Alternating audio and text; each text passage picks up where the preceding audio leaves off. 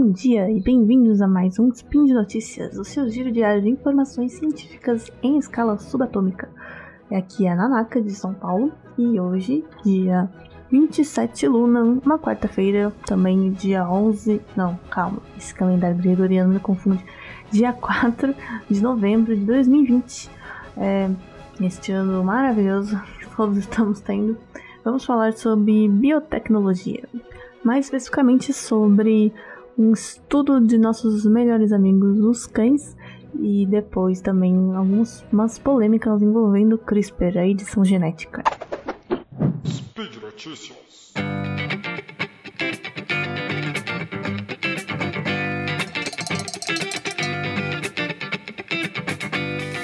Então a primeira notícia vai ser muito fofa, porque a gente vai falar de doguinhos, cachorrinhos, cães, nossos companheiros, né, companheiros de muitos de nós aí, inclusive tem dois aqui em casa, e um estudo publicado na Nature revelou, né, refez, reescreveu parte da história humana, estudando o DNA antigo, né, recuperado de cães da antiguidade, mostrando aí que esses companheiros já estavam sempre ali ao lado das aglomerações humanas desde muito antes de os 11 mil anos aí que a gente acredita que seja o marco aí da, da nossa amizade. Mas é, eles, eles viram que provavelmente já estavam aí, já existia essa parceria, né, desde bastante antes, mas não, não conseguem precisar quando e também não conseguem precisar exatamente como aconteceu a primeira adaptação, né, digamos assim, a evolução do que era o ancestral comum com os lobos para o cão doméstico, né, entre aspas. Mas o interessante é que estudar a história do a história humana através dos, uh, dos DNAs caninos, né, que nos acompanham, é, o DNA canino ele serve como um, um, marcador separado dos humanos e a gente consegue descobrir coisas que às vezes não estavam é, não era possível de evidenciar estudando o DNA humano mesmo, que isso já tem muitos estudos, né, de DNAs humanos também recuperados aí de fósseis e sítios arqueológicos. Já tinham sido feitos estudos também com DNAs de cães modernos, né, de várias raças, várias linhagens aí modernas e também dos lobos selvagens, dos cães selvagens atuais. Com isso, a gente consegue descobrir várias coisas que foram selecionadas, né, porque que um é diferente do outro, mas a gente não tem a informação do que se perdeu, né, porque com certeza existe uma diversidade muito maior que foi sendo perdida e selecionada as características que mais se davam bem com a gente, né. E isso era sabido por conta de seis genomas de cães antigos ou, ou lobos antigos que estavam disponíveis, mas isso ainda é muito pouco, então esse estudo foi lá e eles sequenciaram 27, mais 27 genomas de cães antigos. E essas amostras vieram, foram todas da região da Eurásia, né, da Europa e Ásia. Eles vieram da Europa, da, do Oriente Médio e da Sibéria. Eu tô lembrando agora dos cachorros mongóis que eu tive que matar, infelizmente, no joguinho do Ghost of Tsushima. Desculpa.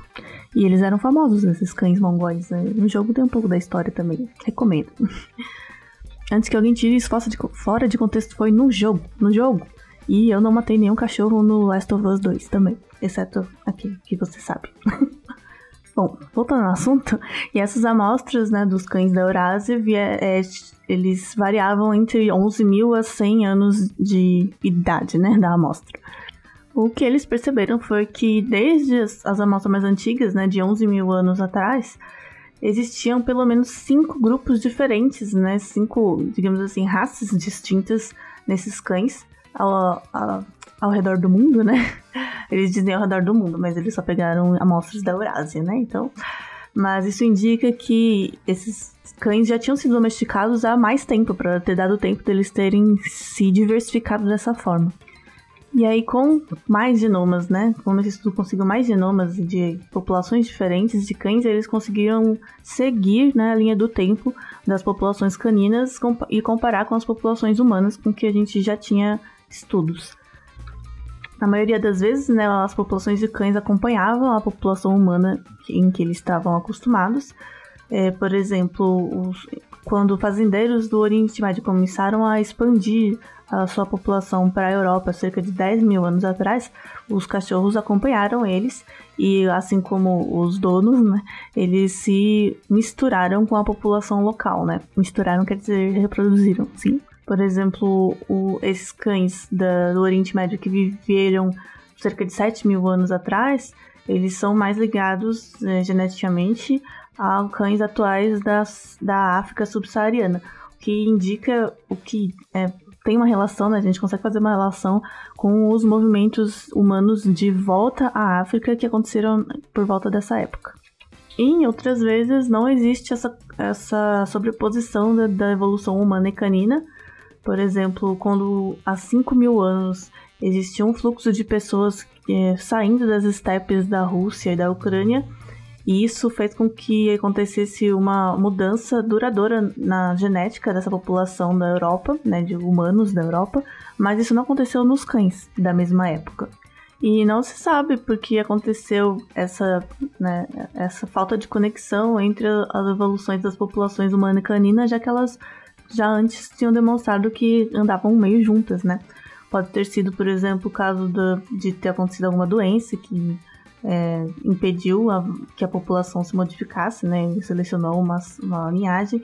Poderia ser até preferências culturais por uma linhagem também de cães, ou simplesmente abandono dos cães antigos pelos novos, seja por dificuldades ou por preferência.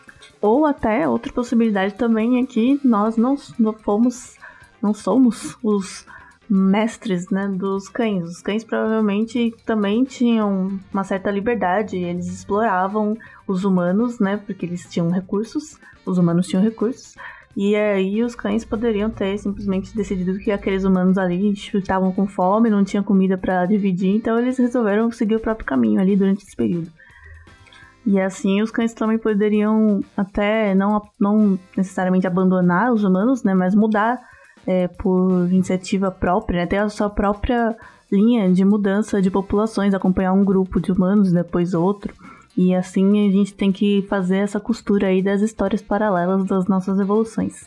Então, esse estudo foi um, o maior estudo já feito de genomas caninos antigos, né, né, dessa história genética aí dos cães, dos nossos companheiros de evolução. E isso foi bastante, foi um grande avanço, mas ainda, como vocês podem ver, ainda tem muitas lacunas, ainda muita coisa que precisa ser costurada.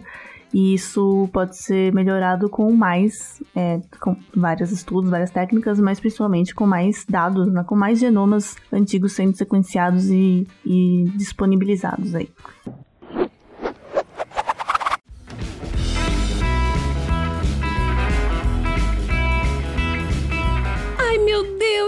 Quero comprar tanta coisa, mas não consigo achar nada barato. Ei, mocinha, você já ouviu falar da Promobit? Promo. Promobit? Sim!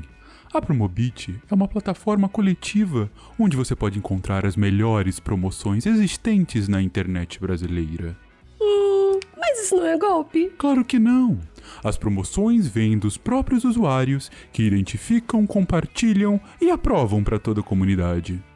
E são baratas mesmo na Black Friday e no Natal? Principalmente nessas datas. Se você está querendo as melhores ofertas, os preços mais baratos para eletrônicos, moda, papelaria, perfumes, viagens e muito mais. Adorei! Promobit! É para lá que eu vou! promobit.com.br a comunidade que encontra e compartilha as melhores ofertas. E agora que já falamos, bastante de fofura, vamos falar de uma coisa mais polêmica, que é com a CRISPR. Sim, aquela técnica de edição genética que tem ganhado aí várias manchetes, inclusive ganhou o prêmio Nobel este ano, né? As cientistas que desenvolveram a técnica. E saíram alguns estudos, e um estudo particularmente, ele demonstrou que essa técnica pode ser muito perigosa em embriões humanos, né, com alguns resultados que não tinham sido observados anteriormente. Então, para dar um histórico, né, em 2017, pesquisadores no, na Universidade de Oregon, eles é, publicaram um estudo dizendo que conseguiram editar com sucesso embriões humanos, só os embriões, né, não, não chegaram a viabilizar eles para uma gravidez ou nada, só trabalha com embriões. E, e eles utilizaram a técnica CRISPR para consertar uma doença genética que causava problemas do coração. Nesses, nesses embriões que já tinham, né, o código genético deles, teoricamente, já tinha essa mutação prejudicial. Então, eles usaram a CRISPR para cortar fora ó, essa sequência prejudicial, né? Então, a CRISPR você já prepara um modelo, né, o template lá do que você quer cortar fora, e também você coloca junto uma, um modelinho do que você quer que seja colocado no lugar, né, a parte, como seria a sequência correta, e o próprio maquinário de reparo de DNA da célula, teoricamente ele vai pegar essa parte que os cientistas colocaram junto, que era boa, e vai usar ela para consertar a parte que foi cortada, editando assim o DNA. Esse mecanismo de reparo já é, é já faz parte, já é natural das células, é, mas o, o, CRISPR ele foi é, descoberto e adaptado de, de, uma, de um mecanismo de bactérias e aí, enfim, todo esse trabalho foram feitos e hoje em dia ele não é, até hoje ele não foi muito usado em embriões humanos, né? Só em testes mesmo com micro-organismos ou com ratos, animais pequenos de laboratório. E nesse estudo de 2017, o que eles reportaram foi que teve sucesso na, na edição, né? Quando eles foram analisar lá o, o embrião após a célula, né, após a edição, eles não, não detectaram mais a mutação prejudicial, mas eles detectaram, eles também não detectaram a mutação, a, a sequência que eles tinham colocado como modelo para ser usada na correção, né? É, a célula não usou essa sequência para corrigir, ela usou, em vez disso, a cópia né, do outro cromossomo que existia ali dentro, porque afinal nossas células, os embriões, eles têm uma cópia de cada cromossomo, né, uma do pai e uma da mãe. É, isso foi interessante, né, nesse estudo eles falaram, ah, isso é legal, porque é, apesar de não ter dado certo, né, mas isso acontece, né, as células nem sempre gostam de fazer o que a gente manda, é, foi interessante ver que existe que esse mecanismo de reparo de células embrionárias né, em estágios iniciais, ele pode ser que ele tenha mecanismos mais interessantes, mais, mais poderosos, que a gente possa explorar também para corrigir esse tipo de, de problema genético no início. Ah, isso foi em 2017, tá? A partir daí, é, alguns cientistas acharam esses resultados um pouco estranhos e resolveram investigar que também não foi muito fácil, porque existe toda uma burocracia e, e controvérsia no uso de, de embriões humanos para estudos, né? É, é, permitido nos Estados Unidos, né? Os estudos foram nos Estados Unidos, é permitido estudar, fazer experimentos com embriões humanos, mas ainda assim é controverso, então muitas pesquisas não conseguem verba, né, para seguir em frente. Mas um cientista conseguiu pegar esses dados, e esses estudos e fazer um novo estudo com embriões humanos e o que ele percebeu foi que, na verdade, quando se edita o embrião humano com CRISPR, é, não foi um novo mecanismo de reparo que usou o, a sequência do outro cromossomo. O que aconteceu, na verdade, eles detectaram nesse novo estudo, de, de que foi publicado três anos depois, né? Eles demoraram três anos para conseguir publicar. É que muitas vezes o gene inteiro ou o cromossomo inteiro que estava a mutação cortada pelo CRISPR é perdido, né? Ele é deletado, deixado de lado. É, e é como se deletasse mesmo essa parte do, do, DNA. Isso é muito ruim. E aí, por isso, no, no, resultado final, você não vai detectar mesmo a mutação, você vai detectar só a, a sequência que estava no outro cromossomo. Nem a mutação, nem o modelo que os cientistas colocaram lá com a CRISPR. Mas isso não é porque ela, a célula corrigiu de uma forma inovadora, mas sim porque simplesmente foi perdida aquela parte do DNA. Um cromossomo inteiro é muita coisa e com certeza inviabiliza a maior parte dos embriões para que possa né, continuar e ter uma gravidez e nascer saudavelmente. E o Dieter Egley, que é o cientista-chefe dessa investigação, ele, inclusive, falou que se esse estudo que ele fez, né, vendo que, é que a CRISPR pode ter a consequência né, de deletar um gene ou um cromossomo inteiro, se esse estudo tivesse saído antes de 2017, talvez tivesse inibido muitas pessoas a realmente tentarem obter uma gravidez viável de um embrião editado com CRISPR, um embrião humano, né? Mas aconteceu, né? Em 2018 teve aquele caso famoso aí do He Jiankui, que foi um cientista chinês que declarou lá e publicou que ele tinha feito edição genética de, com CRISPR em embriões humanos e que eles tinham sido viabilizados e nascido as crianças e tal, teoricamente estão vivas bem. Né? Mas esse estudo foi muito criticado, tanto pela ética quanto, é, é, quanto pela, pelos resultados em si, que não estavam muito bem apresentados. Né? Inclusive, o Red Tree foi condenado, está é, cumprindo pena de três anos de prisão. Mas o, esse trabalho dele abriu portas para que outras pessoas vissem esses dados e tivessem, né, planejassem também fazer algo parecido. Na Rússia, alguns cientistas já planejam também fazer algo parecido para editar embriões de filhos de pais é, surdos para que os, os filhos não herdem a surdez genética. Né? E nesse estudo, então, que o, o Egley publicou, falando que né, a CRISPR pode ser mais perigosa do que parece, que foi publicado na revista Cell, o que eles fizeram foi injetar a CRISPR, né, preparada lá, em esperma humano de um doador com uma doença, né, com cegueira genética. É, é essa cegueira é causada especificamente pelo gene chamado EYS2, que fica no braço longo do cromossomo 6. Então, uma vez dentro da célula, a CRISPR cortou essa, essa sequência genética que ela estava projetada para cortar do cromossomo 6 e ele, nesse caso eles não adicionaram um material novo para ser usado como correção, porque o objetivo não era é, consertar essa mutação, era só ver o que acontece naturalmente, como que o embrião iria reparar o, o DNA danificado. E eles usaram então esse esperma com o DNA cortado para fertilizar 24 ovos, né, óvulos, criando 24 embriões. E aí, quando eles analisaram os embriões resultantes, eles não detectaram realmente aquela mutação é, que causava cegueira é, em metade deles. E nessa metade, então, parecia que o experimento tinha dado certo, que funcionou. E aí você pode perguntar, mas e a outra metade? Já deu metade de ser errado, já é ruim. Na verdade, mais ou menos, né? Estatisticamente sim, mas é, quando a gente faz não, não precisa ser edição genética, mas a própria inseminação artificial, né, é, in vitro e tal, é, normalmente a maior parte dá errado. Você, você seleciona os que dão certo e esses vão para frente, né? É o que costuma acontecer mesmo. Só precisa ter certeza de que eles realmente deram certo. E foi isso que eles foram fazer depois. Então eles pegaram essa metade que aparentemente tinha dado certo, porque não estava sendo detectada a mutação prejudicial. E aí eles utilizaram uma técnica de escaneamento de DNA desenvolvida por uma, uma companhia chamada Genomic Prediction, que é uma startup que vende essa técnica, né, essa, essa ferramenta de seleção de embriões para clínicas de fertilização artificial para o objetivo deles, não, a utilidade dessa ferramenta, na verdade, é que os pais possam selecionar os embriões que é os cientistas, na verdade, né? mas claro que com, com a supervisão dos pais, possam selecionar os embriões que têm menos chance de desenvolver é, doenças genéticas. Principalmente né, a falta de um cromossomo, um gene, que seriam mais graves.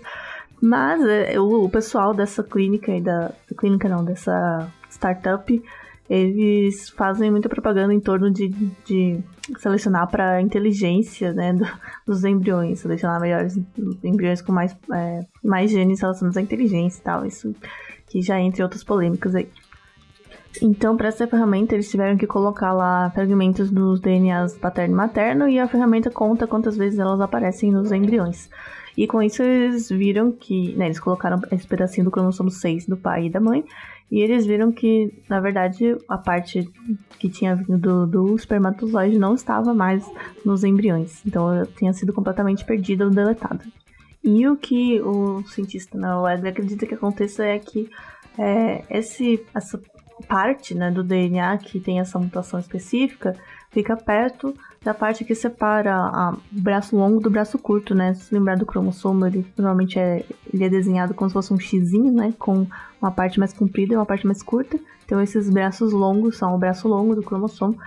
E essa parte onde o X cruza, né? Que é a divisão entre os dois bracinhos, é onde a célula usa para meio que pinçar e segurar os cromossomos durante a divisão celular e a replicação e tal.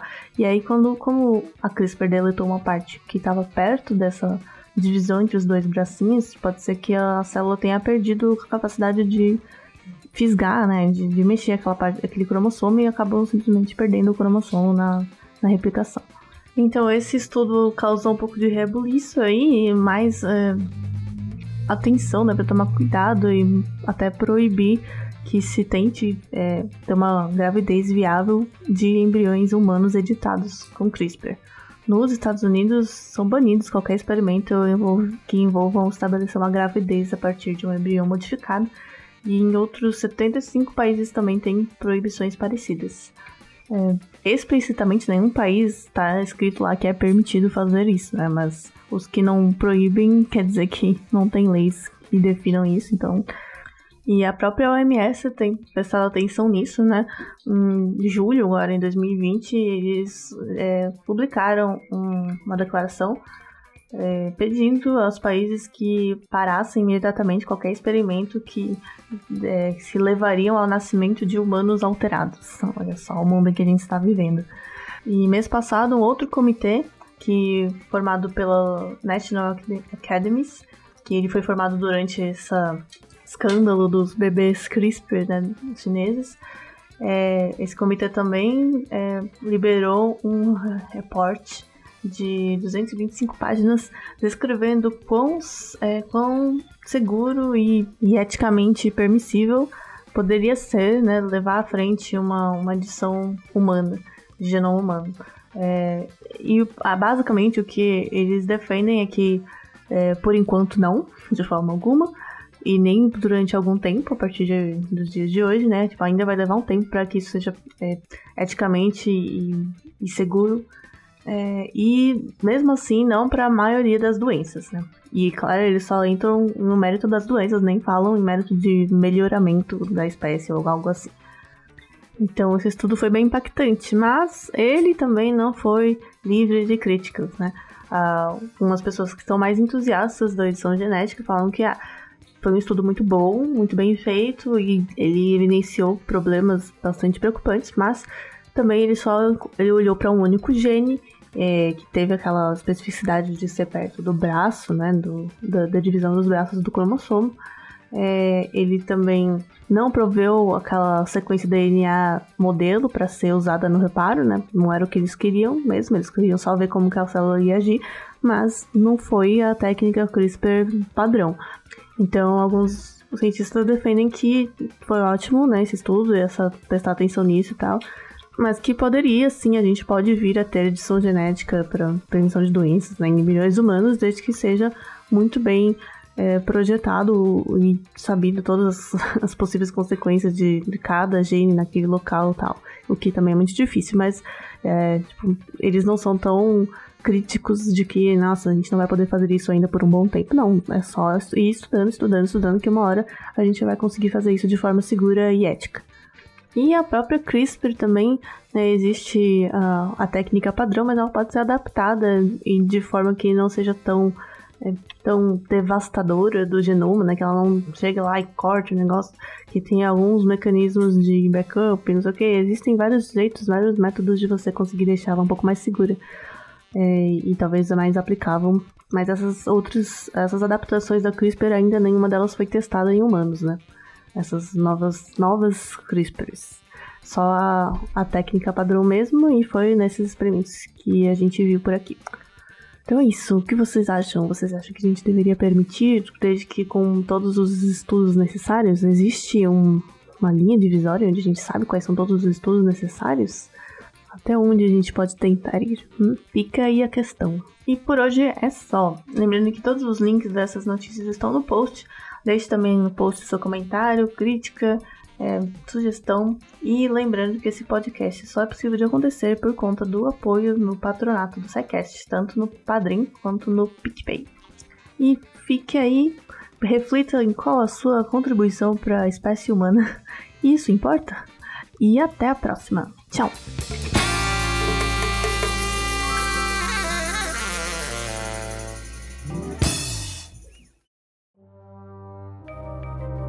Este programa foi produzido por Mentes Deviantes.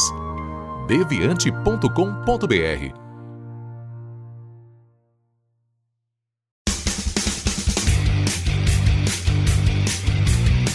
Cortes, edição de podcast.